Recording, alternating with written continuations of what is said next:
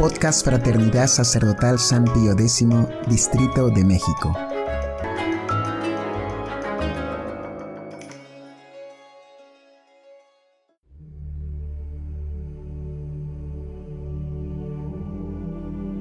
Hojita de Fe número 75.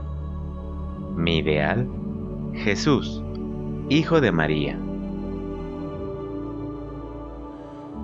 Hermano mío, la devoción a mi madre tiene tal grandeza, es tan beneficiosa y nos agrada tanto a mi madre y a mí, que no puedes contentarte con la medianía, ni con lo bastante bueno, ni aún con lo muy bueno has de anhelar la mayor perfección. ¿Sabes, pues, cuál es la devoción más perfecta a María? Rebusca en los libros, consulta a los teólogos, interroga a los santos, pregunta su secreto a los mayores siervos de María que la tierra haya visto nacer. En ninguna parte hallarás devoción más perfecta que la que aquí voy a enseñarte la participación de mi propia piedad filial hacia mi madre. ¿No conociste la perfección para mis discípulos en ser como su maestro? ¿No les di yo ejemplo para que obrasen como yo? ¿No les repitió mi apóstol Pablo que, para ellos, todo está en la imitación de Cristo, en revestirse de Cristo en reproducir las disposiciones de Cristo, en vivir no ya según su propia vida, sino en la vida de Cristo? Dime, ¿puedes concebir respecto de mi madre disposiciones más perfectas que las mías? 1. Yo soy hijo de María, porque así lo quise.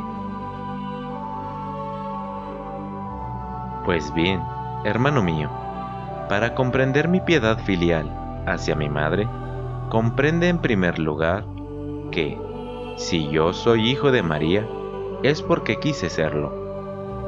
Nada hago por coacción, azar o sin designio.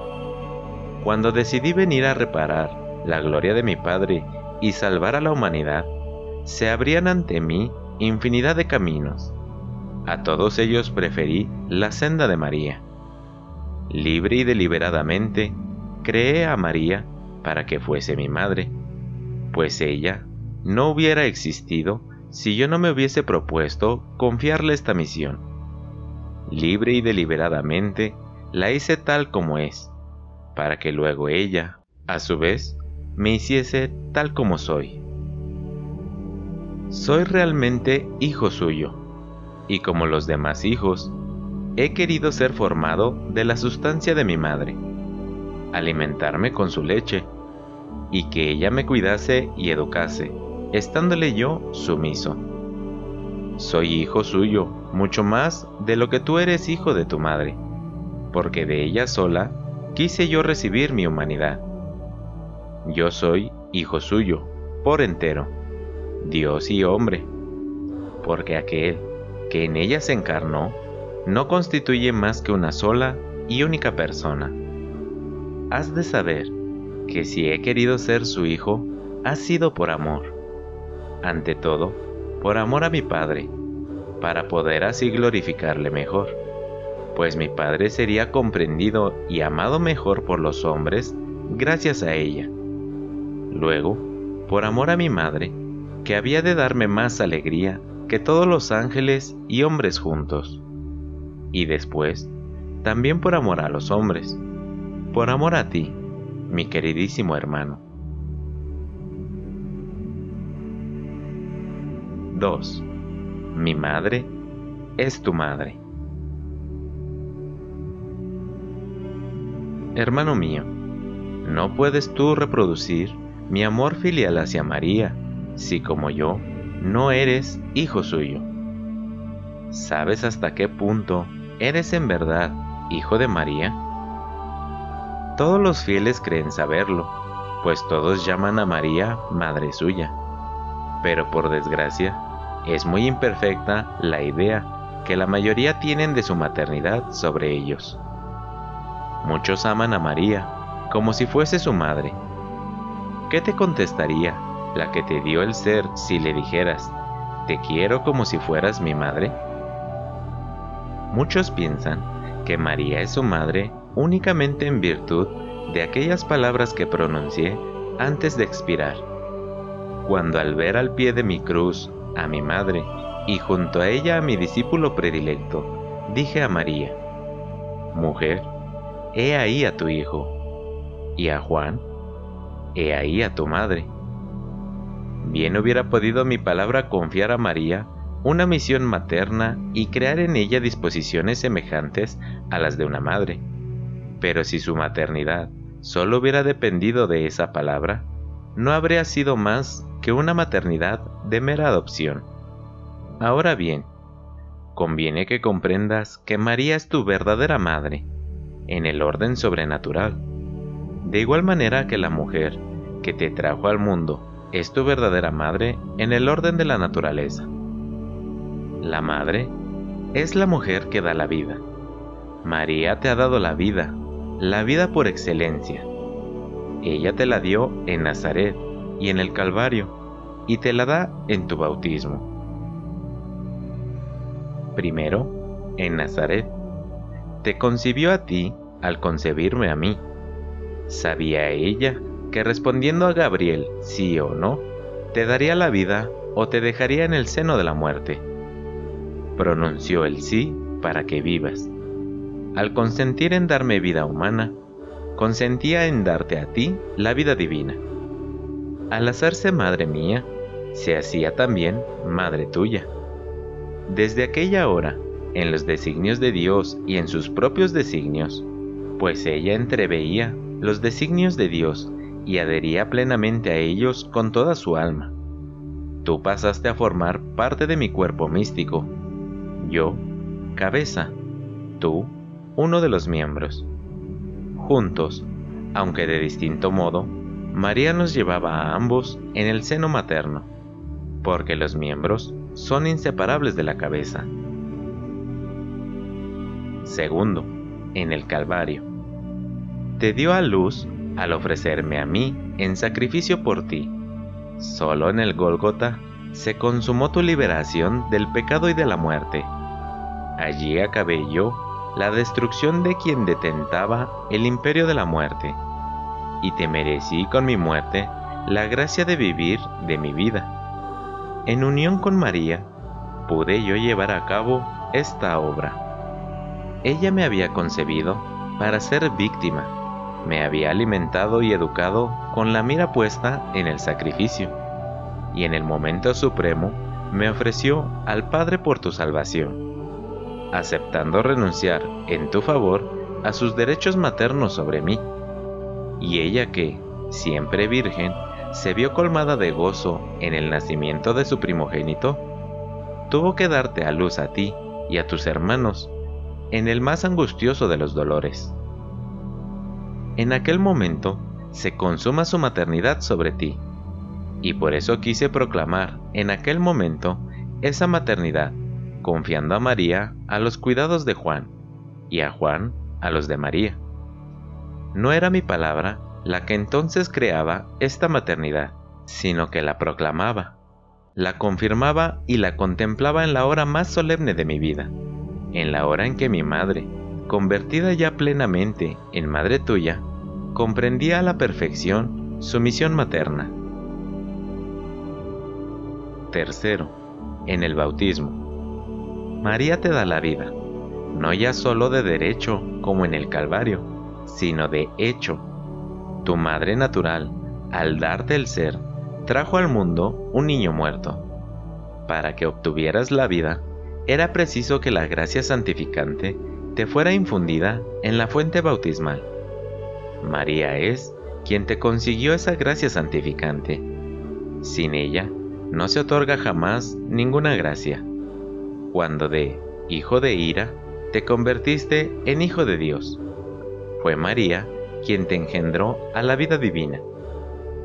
¿Entiendes ahora cómo María, al hacerte partícipe de la vida de Dios, es con toda verdad madre tuya en el orden sobrenatural, no de otro modo, a como la que te dio la vida humana, es verdaderamente tu madre en el orden natural? 3. Perfección de la maternidad de María. En realidad, ella es aún más madre tuya que tu madre de la tierra. Primero, te ha comunicado no una vida efímera como tu vida terrena, sino una vida sin fin, no una vida entreverada de imperfecciones y de angustias como la vida presente, sino una vida incomparablemente feliz, no una vida creada, humana o angélica, sino, y compréndelo bien, una participación a la vida increada, a la misma vida de Dios, a la vida de la Santísima Trinidad. Por eso, esta vida no tendrá fin y será incomparablemente feliz, porque participa de la eternidad y la bienaventuranza de Dios. ¿Qué maternidad humana puede compararse con esta maternidad de María? Segundo, ella sigue ocupándose de ti durante todo el curso de tu existencia, mientras que las madres de la tierra solo cuidan de sus hijos hasta que son mayores. Tú serás siempre su hijito, al que da a luz de nuevo hasta que Cristo se forme en ti. Y si por desgracia perdieras la vida sobrenatural, María, muy al revés de las madres terrenas, que lloran impotentes sobre el cadáver de su hijo, puede volverte a la vida cuantas veces estuvieras privado de ella. Tercero, ella es mucho más madre tuya por el modo como te infunde la vida, para darte a luz. Ofreció incomparablemente más que tu madre terrena, inenarrables dolores y la vida de aquel a quien amaba infinitamente más que a su propia vida. Y no solo eso, sino que además, ella te ama con un amor que supera en intensidad y pureza al amor que todas las madres juntas pueden tener por sus hijos. Pues bien, María es tu verdadera madre, y madre tan perfecta, porque es mi madre, y tú eres mi hermano mi hermano infinitamente querido, porque mi Padre es Padre tuyo y mi Madre es Madre tuya. Conclusión Hermano mío, ya que mi vida es tu vida y mi madre es tu madre, te es fácil imitar mi amor filial hacia ella pero no has de imitarme como el discípulo imita al maestro, o el cristiano imita en la tierra a su celestial patrono. Soy más que un modelo, soy para ti un principio interno de vida. Vives por mí, mis disposiciones han de pasar a ser tuyas. Yo soy la vid, tú eres un sarmiento. La misma savia circula por la vid y por los sarmientos yo soy la cabeza, tú eres un miembro de mi cuerpo místico. La misma sangre corre por la cabeza y por los miembros. Cuando tú eres puro, yo soy puro en ti. Cuando tú eres paciente, yo soy paciente en ti. Cuando practicas la caridad, yo soy quien la practica en ti. Tú vives, pero ya no eres tú quien vive. Soy yo quien vive en ti tú amas a mi madre. No, ya no eres tú quien la ama, soy yo quien la ama en ti. ¿Comprendes ahora por qué te sientes tan feliz de amar a María? Soy yo quien en ti me siento feliz de amarla.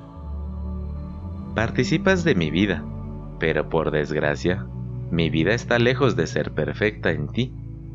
Si lo fuera, pensarías, sentirías, querrías y obrarías como yo, siempre y en todas las cosas. Demasiados obstáculos estorban la libre expansión de mi actividad en tu alma.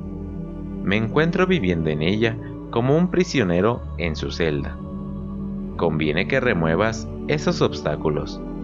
Has de llegar por tus esfuerzos generosos a pensar mis pensamientos, a querer mis voluntades. Tienes que completar lo que te falta de mi vida. Asimismo, participas de mi amor filial a mi madre, pero estás muy lejos de tener por ella un amor perfecto. Tienes que completar lo que en ti falta a mi amor a María, mi madre. ¿Comienzas ya a vislumbrar lo que intento revelarte sobre tu devoción a María? Se trata de que ames a mi madre porque yo la amo, de que la ames como yo la amo, de que la ames con el mismo amor con que yo la amo.